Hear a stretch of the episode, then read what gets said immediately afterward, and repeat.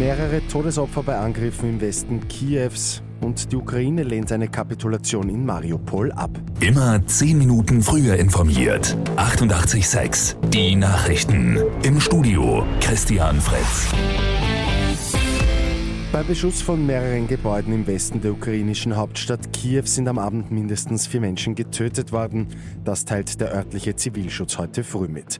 Laut Bürgermeister Vitali Klitschko wurden mehrere Wohnhäuser getroffen, auch ein Einkaufszentrum. Es sei ebenso wie eine Reihe davor geparkter Autos in Flammen aufgegangen.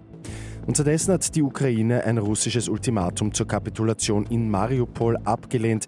Es werde keine Kapitulation und kein Niederlegen der Waffen geben. So wird Vizeregierungschefin Vereshchuk zitiert. Dies sei der russischen Seite auch bereits übermittelt worden. Vereshchuk fordert indes einen humanitären Korridor in die Stadt. Ein Blick zu den Sonntagsergebnissen in der Meistergruppe der Fußball-Bundesliga.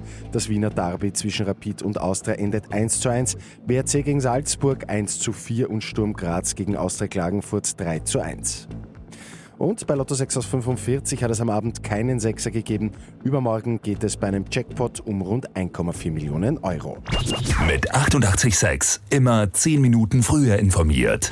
Weitere Infos jetzt auf Radio 886 AT.